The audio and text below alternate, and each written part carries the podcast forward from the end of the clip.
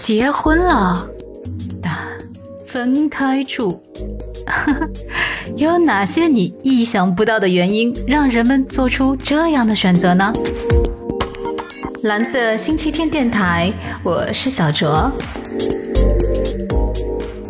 去年啊，某位日本女星宣布结婚，这本不算什么稀奇事。但令人惊讶的是，对于婚姻关系，这对夫妻有一个特别的决定，也就是啊，两个人会住在同一栋大楼的不同公寓中，以分居婚的形式开始夫妻生活。一时之间，分居婚成为了极度热门的话题。其实，你可能没有意识到。分居婚这种婚姻形式早就出现在了我们身边了。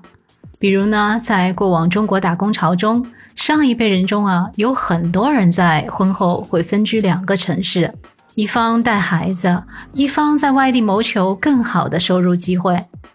不过不一样的是，那个年代的分居婚更多是一种无可奈何的选择。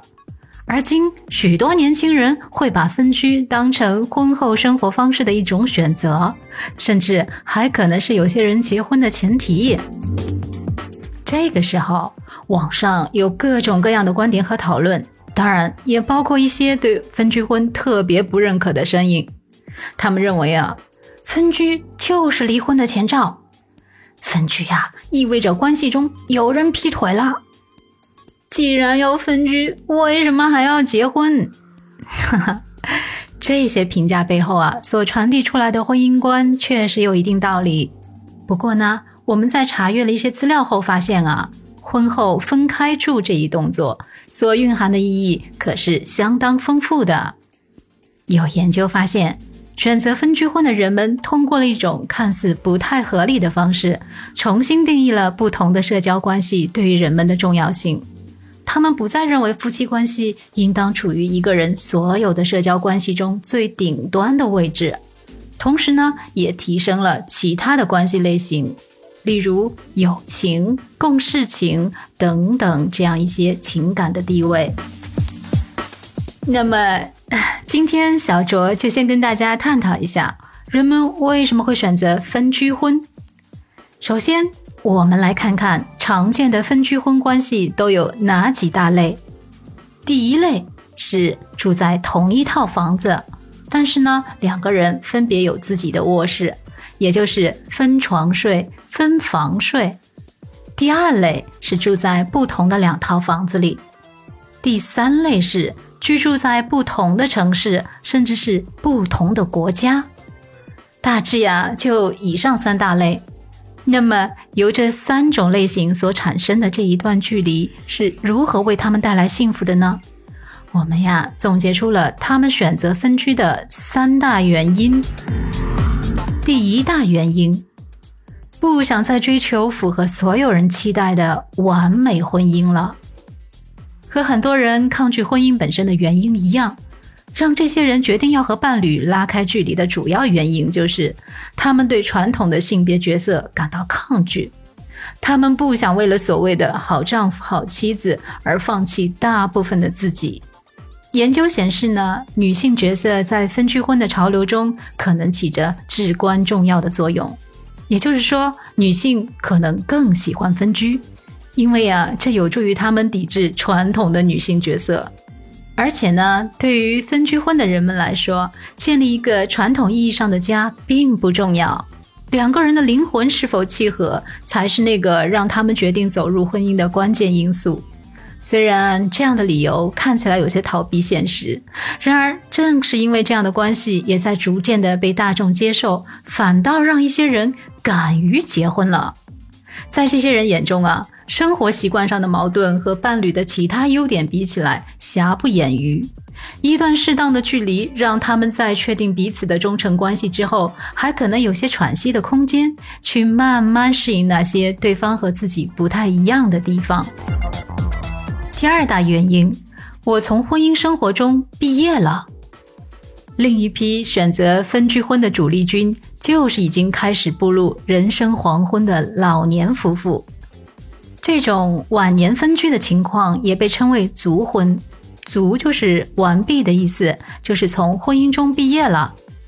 一位五十七岁的日本全职主妇就在采访中坦言呀，她在丈夫退休后呢，主动提出了分居，只身回到了自己父母家，过上了非常舒适的晚年生活。